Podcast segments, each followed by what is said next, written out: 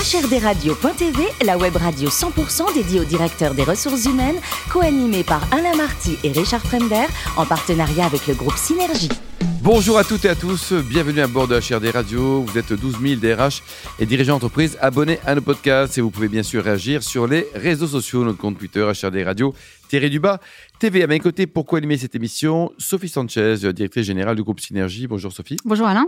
Également Mehdi Kossanalaji, avocat associé chez Barthélemy. Et également, bien sûr, Richard Femder, rédacteur en chef adjoint de HRD Radio.tv. Bonjour à tous les deux. Bonjour, Alain.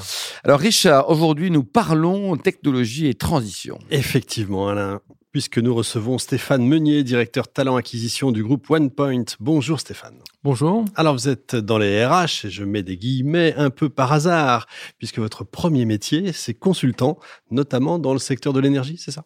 Alors tout à fait, effectivement, j'ai commencé ma carrière euh, dans les, euh, les grands euh, acteurs du numérique, que sont Accenture et Capgemini, dans Mmh. lesquels j'ai fait cinq années, mes classes en fait.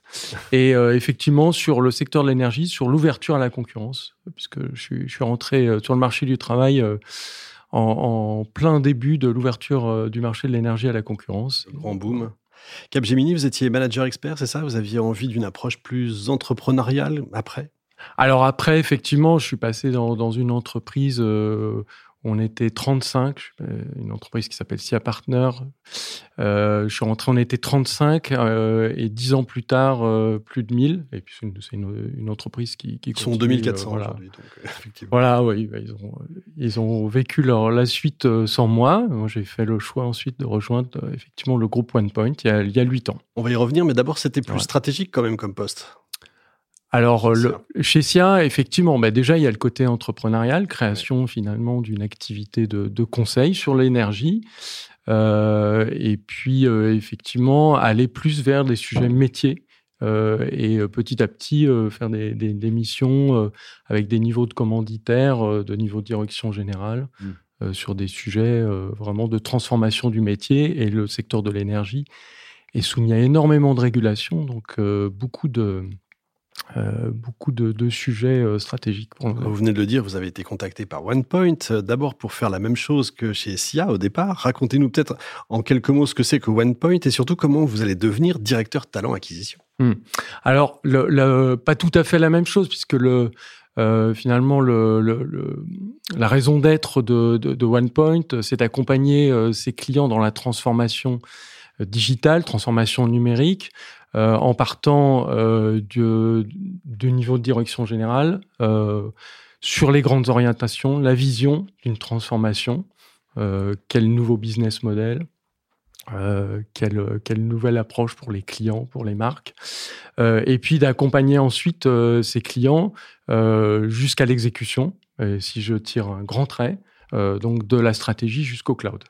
Combien de personnes aujourd'hui dans, dans le groupe hein? Alors, deux- 2500 personnes Aujourd'hui. Hein ouais. aujourd'hui, ouais, pour 350 millions d'euros de, de chiffre Et le capital, la boîte est cotée ou c'est? Alors non, là, là, c'est une entreprise française, c'est important de le noter parce que le nom ne l'exprime pas forcément. Oui, c'est avec OnePoint. euh, oui. Bah, il, exprime, euh, il exprime une ambition, une ambition internationale. Euh, donc on a déjà de commencer, hein, puisqu'on on est présent au Canada, en Asie-Pacifique, euh, en Belgique. Et puis voilà, on va continuer aussi sur l'international. Euh, donc.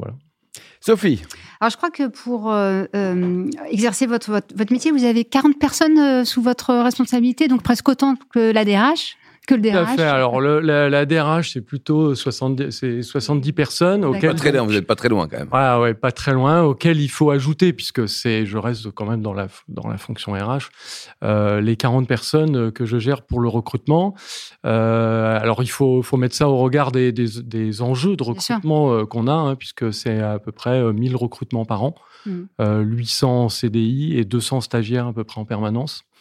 Euh, donc euh, sur et sur les secteurs euh, que sont les nôtres qui sont des secteurs en très forte tension Mm. depuis tout le temps même pendant le même pendant le Covid euh, donc euh, Avant, on y est, pendant tou- et on encore- y est toujours mais c'est vrai qu'au plein cœur de la crise en euh, en 2020 on a continué à recruter on a recruté 600 personnes. Et euh, voilà ça a toujours été euh, un métier en très forte tension Et là, euh, les enjeux euh, digitaux, bah, le, digital, euh, c'est vraiment un des sujets clés de nos clients aujourd'hui. accélère, accélère vraiment cette tension. Alors justement, dans un marché hyper tendu, en plus vous recherchez des, experts. Comment euh, comment vous arrivez à, justement attirer ces, ces, experts dans ce contexte euh, très très difficile? Est-ce que est-ce que les solutions digitales vous permettent de, d'attirer les talents ou au contraire vous faites de l'hybride? Comment comment vous, vous procédez? Alors, bah déjà, il faut, être sur les projets, euh, euh, qui attirent nos, candidats. Euh, donc, c'est être sur les, les, projets qui sont au cœur des enjeux de nos clients, qui donnent du sens. Mmh pour les pour les, les, consultants les plus techniques, il faut être sur des projets qui sont qui représentent un challenge technique. Euh, sur des stacks technologiques euh, qui sont euh, d'actualité, même qui peuvent être précurseurs et qui sont, qui sont attractives en fait. Hmm. Alors pour servir au mieux vos clients, OnePoint se déclare être un laboratoire de, l'entreprise numérisée et, agile. Du coup, comment l'entreprise est organisée et, comment les équipes collaborent entre elles? Alors c'est effectivement une organisation assez, assez particulière, qu'on peut appeler holocratique. on est organisé en, communauté, en mhm. communauté d'expertise. Euh, donc nos collaborateurs sont avant tout affiliés euh, vraiment à, leur expertise et ensuite on a des communautés sectorielles euh, qui elles ont un, objectif de plutôt centré business développement et qui s'appuient ensuite sur les sur les expertises pour pour aller servir servir nos clients et on est dans un modèle extrêmement collectif dans l'approche extrêmement collaboratif collaboratif. Euh, et c'est vraiment ce qui fait d'ailleurs notre force et aussi notre attractivité pour revenir à votre question. Et, très plat, avec une organisation plate. Et effectivement, alors euh, on a une, hiérarchie plate, on a, on a cassé complètement euh, les codes qui existent dans nos métiers où on peut avoir jusqu'à 10 niveaux hiérarchiques. Et mhm. encore, je suis euh, c'est modéré. Euh, euh, donc on a, on a juste un, grade d'associate, désolé pour le mot anglais, de leader et, de partenaire. Et en fait, le, notre modèle d'organisation, le pivot, c'est le leadership. Et c'est vraiment ce qui est notre marque de fabrique. C'est vraiment de, valoriser le leadership versus le management. Hmm hiérarchique, euh, en mode euh, commande contrôle, comme on a pu le connaître euh, par le passé. OnePoint se veut aussi une, entreprise plus inclusive. ce positionnement se traduit comment en termes de pratique chez vous? Alors on a bah déjà on a un gros sujet qui nous tient à cœur, c'est d'être une entreprise anti-accueillante. Donc un, gros sujet autour des personnes en situation de handicap. Mm-hmm. Euh, donc sur lequel on, met énormément de, moyens. Et c'est pas si évident parce qu'en fait, euh, euh, il faut aller trouver les talents. et c'est un sujet. vous le disiez tout à l'heure, moi je suis arrivé un peu par hasard dans le monde des RH. C'est un sujet que j'ai découvert, que je trouvais avant de le connaître, plutôt assez facile à traiter. Je pensais qu'il suffisait juste d'avoir la volonté. Et j'ai découvert que c'était pas si évident de faire cette rencontre, en fait, entre, euh, entre des personnes en situation. Euh, on parle des personnes en situation de handicap, mais aussi euh, des personnes qui sont dans des situations difficiles, d'insertion globalement. Euh, c'est pas si évident de ça, de hmm. faire le, lien entre euh, effectivement les talents et euh, les entreprises qui les recherchent. Mehdi Bonjour. Le 29 novembre dernier, vous êtes intervenu sur le premier sommet sur l'inclusion économique en France. À Bercy. À Bercy. Exactement, monsieur le maire qui était présent notamment. Qu'est-ce que ça annonce selon vous pour les années à venir? Alors pour moi, l'inclusion économique, c'est une question de justice. Euh, c'est une question de justice pour euh, les personnes qui sont en situation de handicap. C'est une question de justice pour euh, les personnes, les femmes, la place des femmes dans, les, entreprises. et dans, un monde où en fait on, est en train de vivre finalement à la fois une crise, mais à la fois aussi une croissance économique unique, comme notre génération n'en a pas connu. eh bien, la question qui se pose, c'est quelle est la place qu'on veut donner finalement euh, à, ces personnes. euh, dans, dans cette croissance. Donc c'est ne bien d'y réfléchir, d'en tenir compte et se dire comment est-ce que j'agis quoi. Il faut pas qu'elle soit laissée pour, pour compte, en fait, euh, euh, alors même que tout le monde va profiter, enfin le reste du monde euh, va profiter de cette croissance. Dites-nous là Stéphane, certains disent que dans, dans quelques années il y aura plus de DRH, il y aura que des robots. Vous y croyez vous ou pas? Pas du tout. Je pense, euh, je pense que l'humain est essentiel et notamment dans, dans le recrutement, on parle souvent euh, d'utiliser l'intelligence artificielle. Alors certes, euh, ça peut, ça peut être une aide, euh, mais, Mais ça pourra euh, pas remplacer quand même. c'est- Et alors le plus beau métier du monde, c'est DRH ou manager sportif?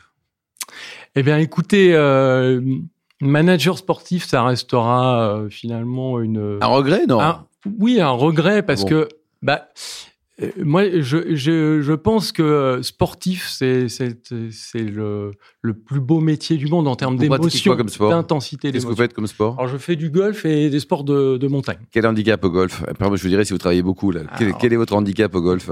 Alors je vais vous dire, j'étais 8 et 8 ouais. Mais vous foutez rien c'est Voilà, c'est ce que c'est- Et malheureusement, malheureusement, je ne joue plus 8. Je suis Ouais. plutôt autour de 15. Non mais beau talent. Alors vous avez un autre talent, vous adorez cuisiner et notamment il paraît que vous êtes le champion du monde des préparations des, des Saint-Jacques Polé. En plus c'est la saison quoi. Tout à fait. Alors, bah, les- bah, en plus, c'est très simple. à- C'est très simple Elles viennent à faire. déjà vos Saint-Jacques? Attention, chez les Anglais, chez les Français, elles viennent Ah non, bah, elles viennent, euh, elles viennent de la côte atlantique, euh, mais côté côté français. Et euh, Polé c'est snacké recto verso, sel, poivre ou mettez d'autres choses? Moi, je suis pour que le, le produit euh, soit cuisiné le plus simplement possible pour respecter le produit. Donc, du coup, effectivement, snacker et il faut pas trop les cuire les. Ouais, c'est ça quoi. Avec ça, je sais pas, un morceau, ça vous sied?